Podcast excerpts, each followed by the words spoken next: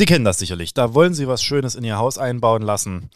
Dann finden Sie erst keinen Handwerker, dann wird es teurer. Und irgendwann, nach mehreren Jahren, wo immer noch nichts drinsteht, teilt Ihnen dann das Unternehmen, bei dem Sie den Auftrag erteilt haben, mit. Ob wir unsere vertraglichen Pflichten erfüllen können, wissen wir gegenwärtig nicht und müssen wir prüfen. So geschehen in Innenministerium. Nun will das Innenministerium keine Wärmepumpe einbauen, sondern ein Überwachungszentrum bauen, das eigentlich schon seit 2019 an Start sein sollte. Warum das offenbar immer noch nicht gelingt und was das für die Telekommunikationsüberwachung im Freistaat Sachsen heißt, darüber reden wir heute im Podcast Zwischenrufe, dem Politik-Podcast aus Sachsen. Werte Kolleginnen und Kollegen, was ist denn das für ein Käse? Haben Sie eigentlich mal bedacht? Selbst in Sachsen. Schon alleine diese bodenlose Frechheit. Das ist doch aber nicht der Maßstab. Ja, da bin ich ja gespannt. Ja, hallo und herzlich willkommen zum Podcast Zwischenrufe und zwar zur Folge 79. Mir gegenüber sitzt wie immer der Landtagsabgeordnete Valentin Lippmann und ich bin Johanna Spierling, seine studentische Mitarbeiterin. Und ich würde vorschlagen, wir lesen heute mal ein bisschen Zeitung. Natürlich nicht im Ganzen, aber wir empfehlen euch zwei Artikel zu lesen, die wir hier gleich ein bisschen ausführlicher besprechen. Welche Zeitungen liest du denn überhaupt regelmäßig sonst? Wenn ich das jetzt hier sagen würde, würde ich anschließend wahrscheinlich entrüstete Empörung diverser sächsischer Landesjournalistinnen und Landesjournalisten bekommen, warum ich ihre Zeitung nicht lese. Entsprechend antworte ich darauf nicht. Ah, schade. Ich hatte schon so ein Quiz vorbereitet mit Zeit oder FAZ, Süddeutsche oder Sächsische.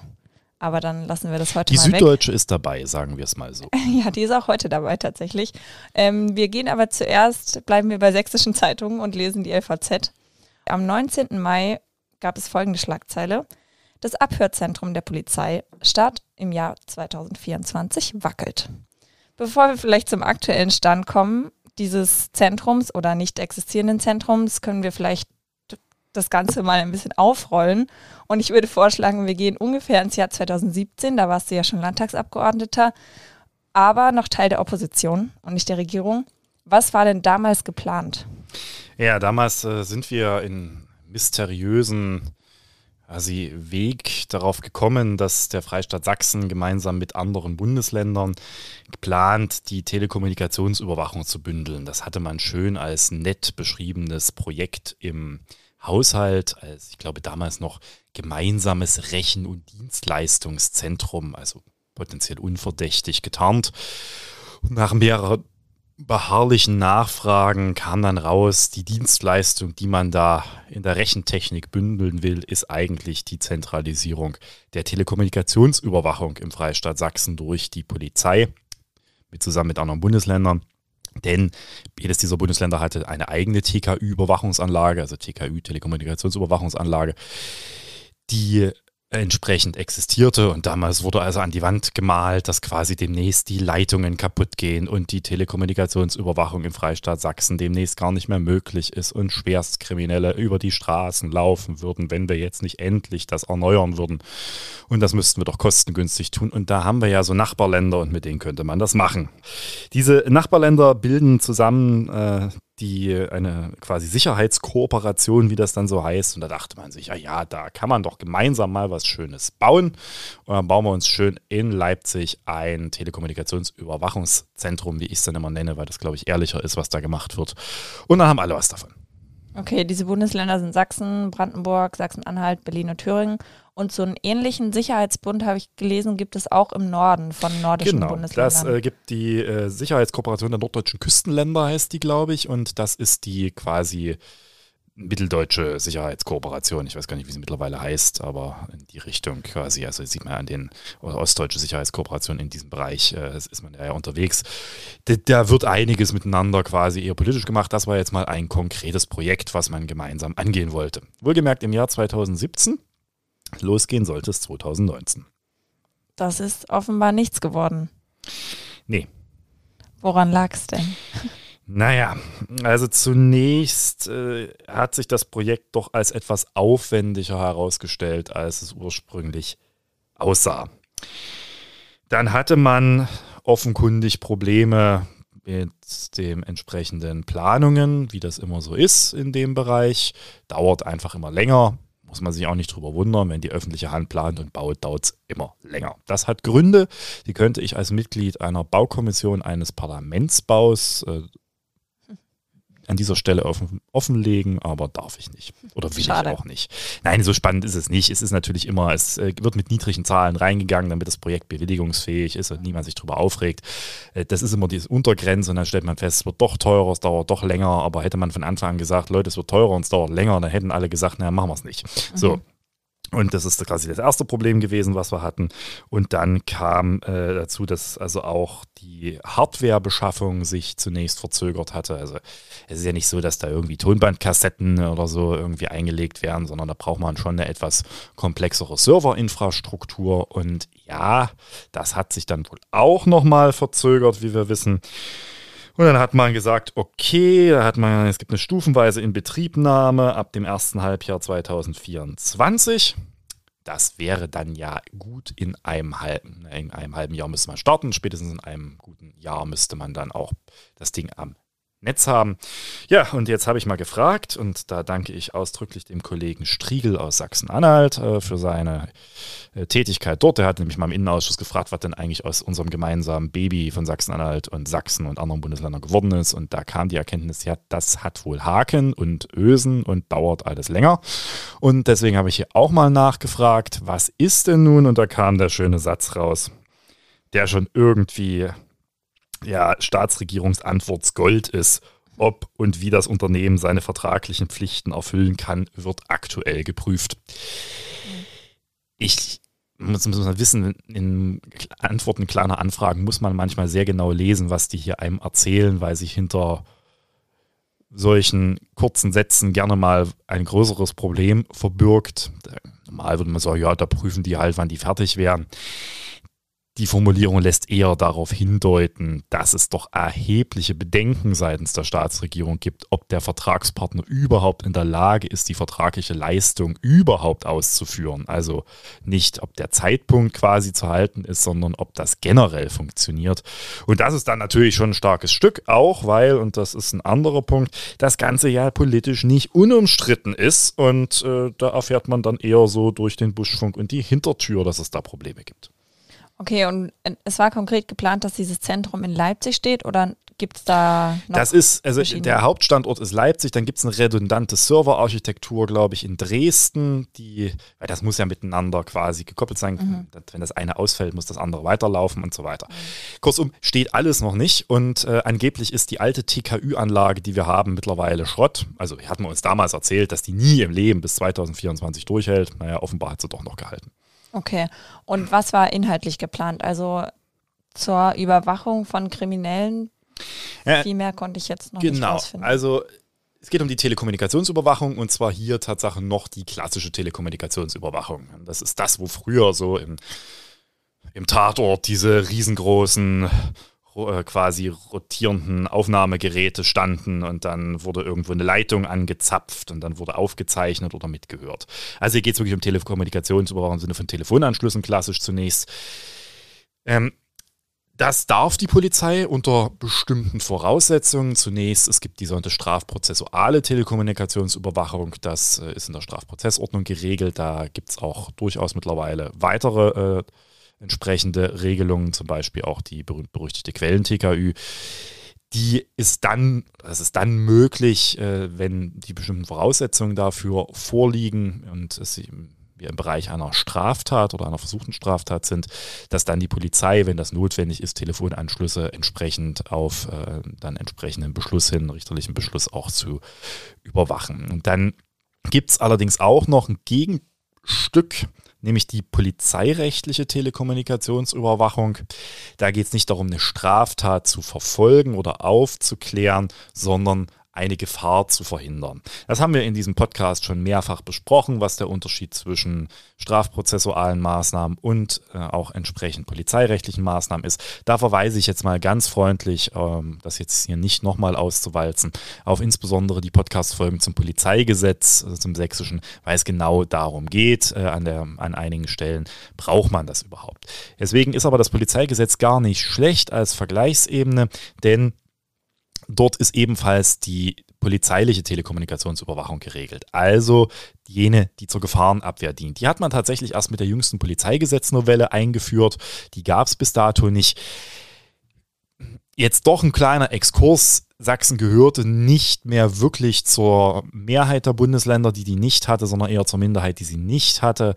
Das ist jetzt auch eine, ein Instrumentarium, wo ich sagen muss, da kann man drüber streiten, ob man es braucht, aber verfassungswidrig ist es in der Regel nicht, je nach Ausgestaltung, also die klassische Telekommunikationsüberwachung.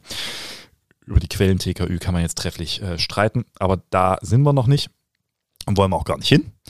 Das will zwar der Innenminister, aber haben wir auch klar gesagt, ist nicht. Und das ist schon ein Bereich, wo er sagen kann, okay, das ist polizeirechtlich auch Usus. Es es gibt mit Blick auf die Voraussetzungen, die die Telekommunikationsüberwachung im sächsischen Polizeigesetz hat, durchaus die Frage, ob es dafür überhaupt einen Raum gibt, weil eigentlich die Voraussetzungen vorliegen müssen, wo ich eigentlich grundsätzlich annehmen kann, dass ich schon in einer Straftat bin. Da komme ich wieder in meine alte Leier. Man kann in Deutschland keinen Terroranschlag planen, um nicht schon durch die Planung eine Straftat zu begehen. Damit bin ich schon im Regelungsbereich der Strafprozessordnung. Damit entfällt die polizeirechtliche Grundlage und ich muss das Ganze über die StPO-Grundlage, wo ganz andere Sachen geregelt sind, abwickeln. Lange Rede, kurzer Sinn. Nicht ganz unumstritten. Die Frage, ob es das überhaupt braucht. Aber noch mehr umstritten ist, wenn ich jetzt so eine Telekommunikationsüberwachung von verschiedenen Ländern habe und ich bündel da Daten, geht das überhaupt? Weil das sind ja auch fünf unterschiedliche Polizeigesetze. Und geht das?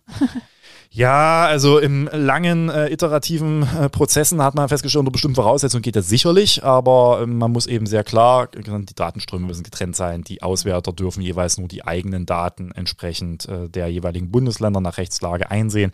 Man darf nicht in eine Situation kommen, wo quasi eine Maßnahme es ermöglicht, dass ich quasi so ein Race to the Bottom bei der Voraussetzung eingehen kann. Das heißt, ich kann jetzt nicht sagen, ach ja, schön, ähm, ihr in Sachsen-Anhalt, ihr könnt doch wesentlich einfacher, dann macht doch mal das für mich. Also das muss jeweils immer nur nach der Rechtsordnung, es ging nur um die Datenmöglichkeit. Interessant war aber damals noch ein anderer Punkt, also jetzt mal fernab dessen, ob man das ob das sinnvoll ist. Es gab da durchaus aber immer noch so ein paar Hintertürchen, dass man da auch so ein bisschen Innovationsmöglichkeiten in diesem GKDZ, wie das dann immer so schön heißt, haben wollte. Also sprich dann vielleicht doch eines Tages mal, wenn es gewünscht ist und gesetzlich möglich, vielleicht die Quellen TKÜ da und so weiter.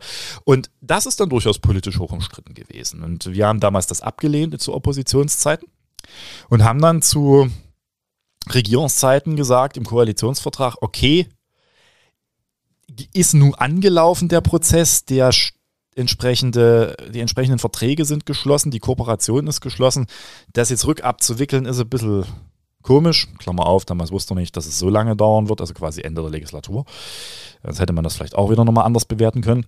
Und haben dann gesagt, okay, aber dann wollen wir die parlamentarische Kontrolle stärken von dem äh, Ganzen, nämlich von dem, was da äh, gemacht wird. Ja. Und die parlamentarische Kontrolle sieht so aus, dass man uns ein halben Jahr oder so mal so einen Einseiter schickt, in dem es dann heißt, wir sind im Zeitplan oder eben auch nicht. Also eine richtige parlamentarische Kontrolle ist das nicht. Und deswegen ist dieser ganze Vorgang auch höchst ärgerlich. Und ähm, führt bei mir zu gewissem Unmut gegenüber auch dem Innenministerium.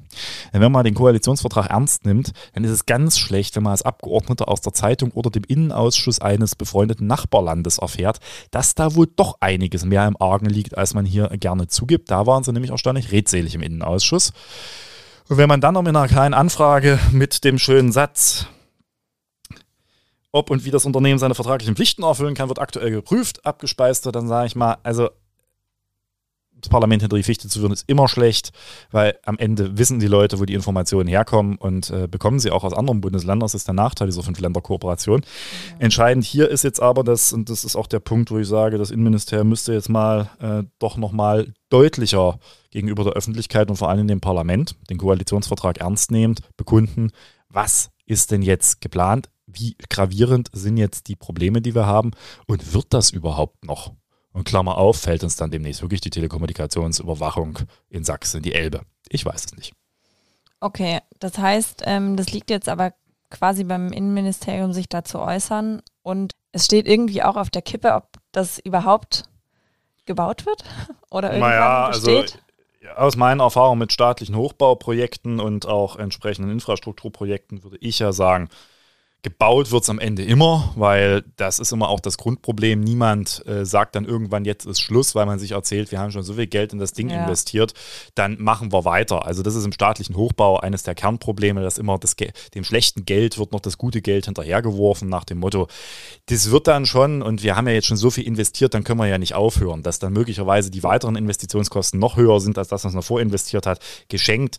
Die Frage ist nur, wann es fertig wird. Also boah, möglicherweise haben wir hier ein demnächst den BER zu schlagen oder ähnliches.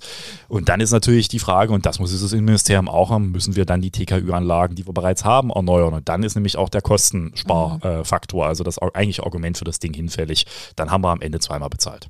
Okay. Das, ja, bleibt spannend. ja. Gut, dann gehen wir erstmal zum zweiten Thema und warten mal ab, ob uns die Quellen TKÜ bald in die Elbe fällt. Die zweite Zeitung, die wir jetzt aufschlagen, ist die Süddeutsche Zeitung.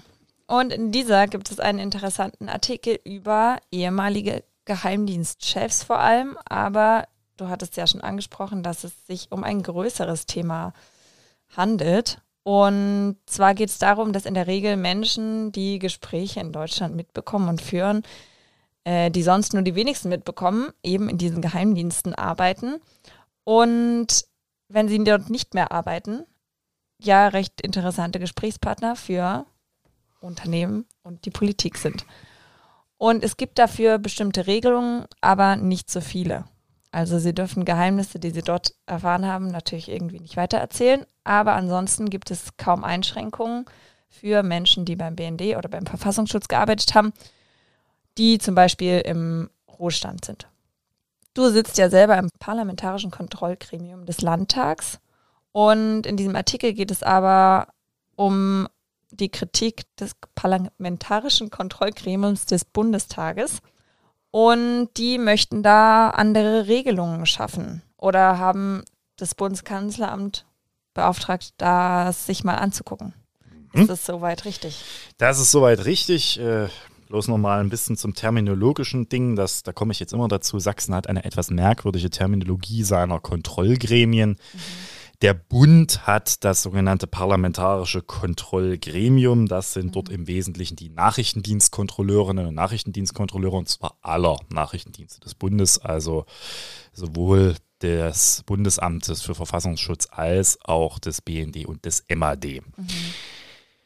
Wir haben in Sachsen analog die sogenannte Parlamentarische Kontrollkommission. Das sind die hiesigen Geheimdienstkontrolleure, denen gehöre ich auch an als normales Mitglied dieses Fünfergremiums.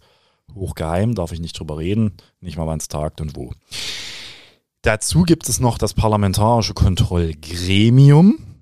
Das kontrolliert die verdeckten Maßnahmen der Polizei nach Polizeigesetz, unter anderem auch bestimmte Abhörmaßnahmen, soweit äh, quasi zum vorherigen Thema durchaus passend.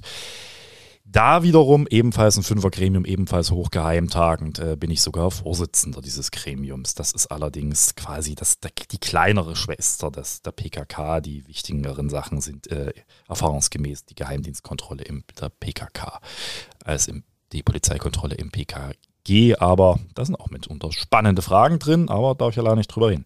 Genau. Und das ist schon mal jetzt für die Terminologie wichtig. Und warum erzähle ich das? Weil diese Geheimdienstkontrolleure oder generell diese Kontrollgremien sind sehr verschwiegen, auch nach außen. Also da ist schwer, was rauszubekommen. Es gelingt zwar immer mal wieder, finde ich, in Journalistinnen und Journalisten Informationen aus den jeweiligen Gremien rauszukriegen, ist aber auch nicht so, dass jeden Tag am, dann das, was am Vortag in dem Gremium behandelt wurde, in der Zeitung steht. Soll ja auch nicht. Und die äußern sich auch selten selbstständig. Mhm. Also das ist nicht so, dass da irgendwie großartig, wir haben gestern Folgendes gemacht, verkündet wird. Und deswegen ist es eine gewisse Besonderheit, wenn diese Gremien zu sogenannten Instrument der öffentlichen Bewertungen greifen. Da macht man nämlich mal die ganz, ganz große Ausnahme, dass man meint, ein Sachverhalt ist so bedeutend, auch für die öffentliche Auseinandersetzung oder für die Zukunft, dass man in dem Fall sagt, man veröffentlicht zumindest die Teile, die jetzt nicht Informationen über geheimdienstliche Tätigkeiten beispielsweise beinhalten. Das hat die PKK in Sachsen beispielsweise im Zusammenhang mit den Vorwürfen rechtswidriger Speicherung von Abgeordnetendaten über Mitglieder des Sächsischen Landtages, insbesondere der AfD und später auch weiterer Politikerinnen und Politiker gemacht in, zwei Sonderberichten. Ein Sonderbericht mit einem wiederum abweichenden Votum von mir. Also ihr seht, das ist alles schon ein bisschen komplizierter. Wo man das kritisiert hat, die Praxis des Verfassungsschutzes und äh, andere Regeln angemahnt hat.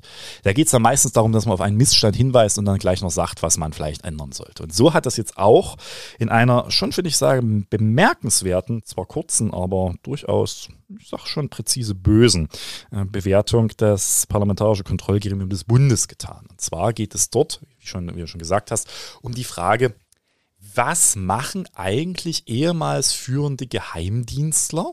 Und das PKGR sagt, das geht auch weit darüber hinaus, so nach ihrem Ruhestand.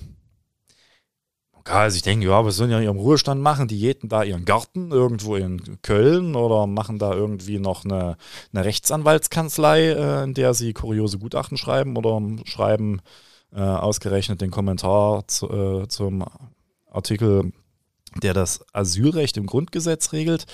Das äh, kann, ja, kann man ja alles machen. Naja, sie machen aber eben auch andere Dinge. Mitunter stehen sie dann gerne als Beraterinnen und Berater zur Verfügung.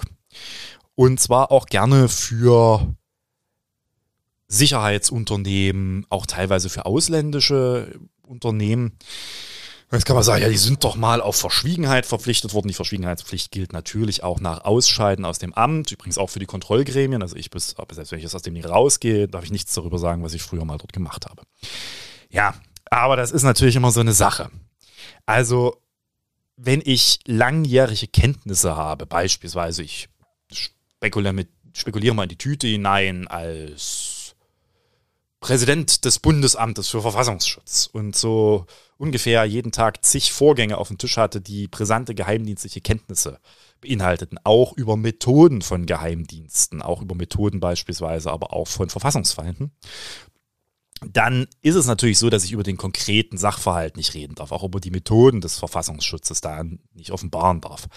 Aber natürlich kann ich in meiner Beratungsleistung sehr schnell mit Andeutungen, mit, wie es dann immer so schön heißt, grundsätzlichen Überlegungen und äh, Maßnahmen bündeln, wo ich sage, ja, das könnte man vielleicht machen und das nicht durchaus reüssieren und sagen, das, äh, das ich habe ja jetzt kein Geheimnis verraten. Aber trotzdem denken sie alle, wenn der Maaßen das so, Entschuldigung, aber jetzt verraten, wenn der das so andeutet oder wer auch immer, ja, also kann auch der ehemalige BND-Chef sein, wenn die das so andeuten, na, da wird da ja was dran sein, die haben das ja jahrelang gemacht.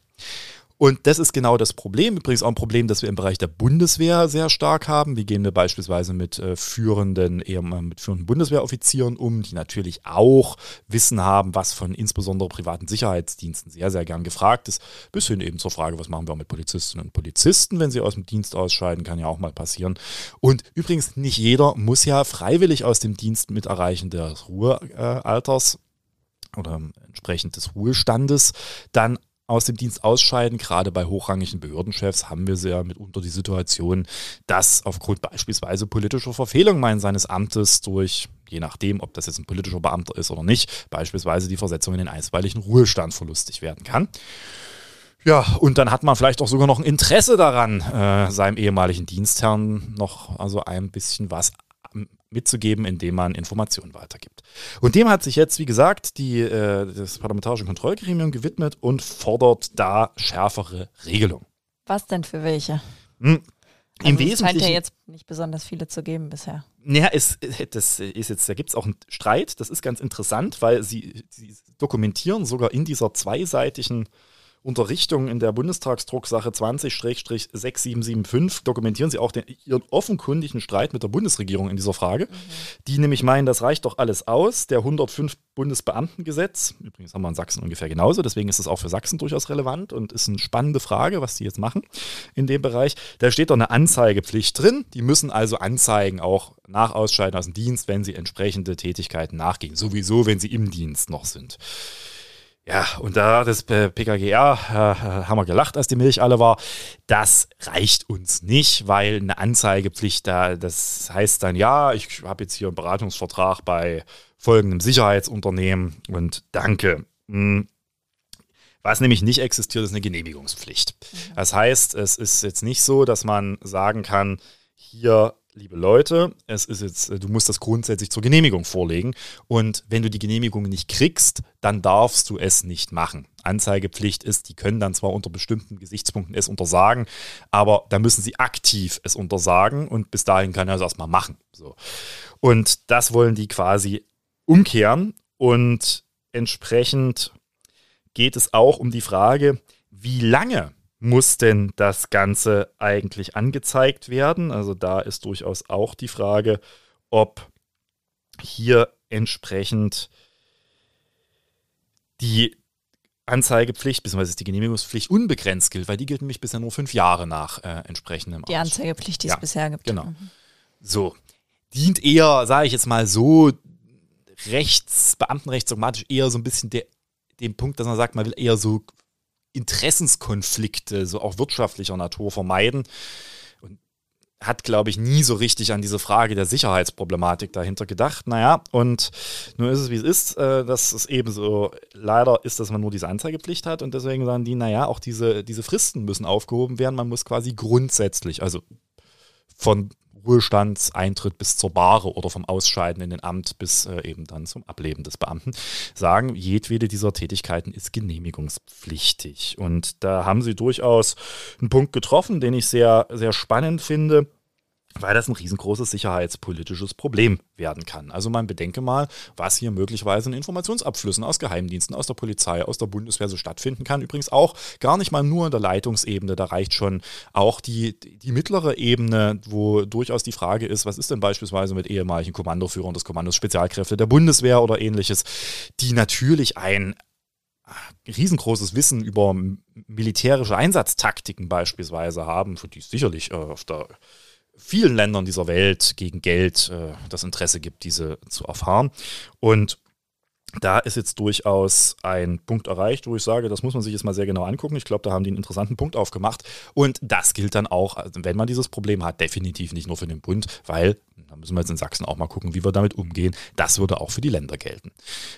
Warum ist das gerade so relevant? Naja, klar, man hat festgestellt, ach, in diesem ganzen Zusammenhang mit äh, der neuen Sicherheitslage in Europa, nach dem äh, Angriffskrieg Russlands auf die Ukraine haben wir natürlich auch ganz andere Interessenlagen, auch was den Umgang beispielsweise mit Informationsabflüssen angeht. Und deswegen sage ich, wichtiger Punkt, müssen wir sehr genau uns angucken, halte ich für dringend notwendig, dass wir das auch in Sachsen uns nochmal konkreter angucken und äh, entsprechend vielleicht nochmal auch hier gucken, ob es da Nachschärfungen gibt. Wir haben ja gerade eine Diskussion über die Frage der Verfassungstreue von Beamten. Da haben wir ja quasi ein Gesetzgebungsvorhaben, was hoffentlich demnächst auch den Landtag erreicht, zur Stärkung der Verfassungstreue von Beamtinnen und Beamten. Und da ist es durchaus ein Punkt, da muss man nochmal sehr genau hinschauen, ob da Nachschärfungen notwendig sind, weil es darf nicht sein, dass am Ende staatliche Informationen, egal ob 30 Jahre später oder nicht, dann in den Händen fremder Mächte oder beispielsweise auch bei Verfassungsfeinden landen.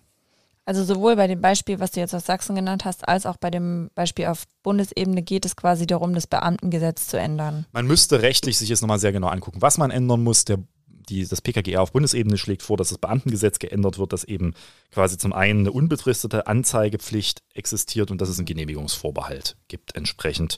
Und dass es auch nochmal, Sie haben gesagt, so eine Einführung eines Stufenverfahrens, damit quasi geguckt werden kann, dass natürlich jetzt nicht jeder ne, Beamte, der da irgendwo tätig war, das alles durchlaufen muss, sondern dass das schon mit der Frage auch, mhm. welchen Zugang zu Informationen hatten die denn eigentlich wirklich konkret, dass das Punkte sind, die hier an meinem Dafürhalten vollkommen zu Recht angesprochen sind, dass sie nochmal einer gesetzlichen Nachschärfung bedürfen. Und wie gesagt, das ist schon interessant, wenn Geheimdienstkontrolleure da öffentlich darauf hinweisen, dass ihnen offenbar, und dann ist das kein Einzelfall im Zusammenhang mit ihrer Tätigkeit, das als Problem aufgefallen ist.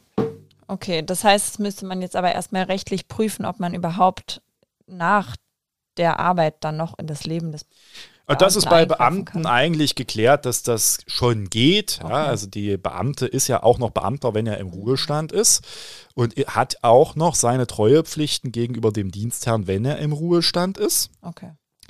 Deswegen ist es bei Beamten etwas einfacher. Interessanter werden könnte es Tatsache bei Tarifbeschäftigten, weil da ist die Lage nicht ganz so einfach.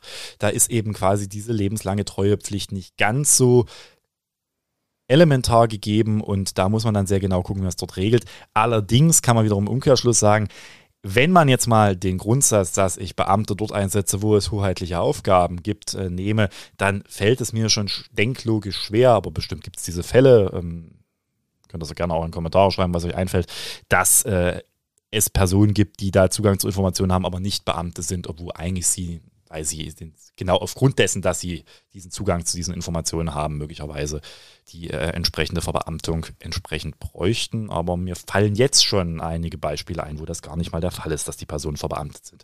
Und dann ist natürlich ganz, ganz schnell die Frage, ist das jetzt ein Eingriff äh, beispielsweise in die Berufsfreiheit, wenn mhm. das einem Genehmigungsvorbehalt unterliegt. Aber das ja. kann man entsprechend ausräumen, denn auch Eingriffe in die Berufsfreiheit sind entsprechend möglich, wenn sie entsprechend gerechtfertigt sind. Wir machen das jetzt hier quasi nicht äh, Tippeltappeltour und äh, mit den entsprechenden dahinterliegenden äh, Stufentheorien, sondern äh, sagen wir jetzt mal, da kann man schon unter bestimmten Gesichtspunkten und da ist natürlich das, die öffentliche Sicherheit und die wäre ja möglicherweise bei der Weitergabe von Informationen dieser Art tangiert, immer ein besonders hohes Schutzgut, wo ich dann auch sagen kann, wenn die gefährdet ist, dann gibt es auch die Möglichkeit, dass das verhältnismäßig ist, hier in die Berufsfreiheit einzugreifen.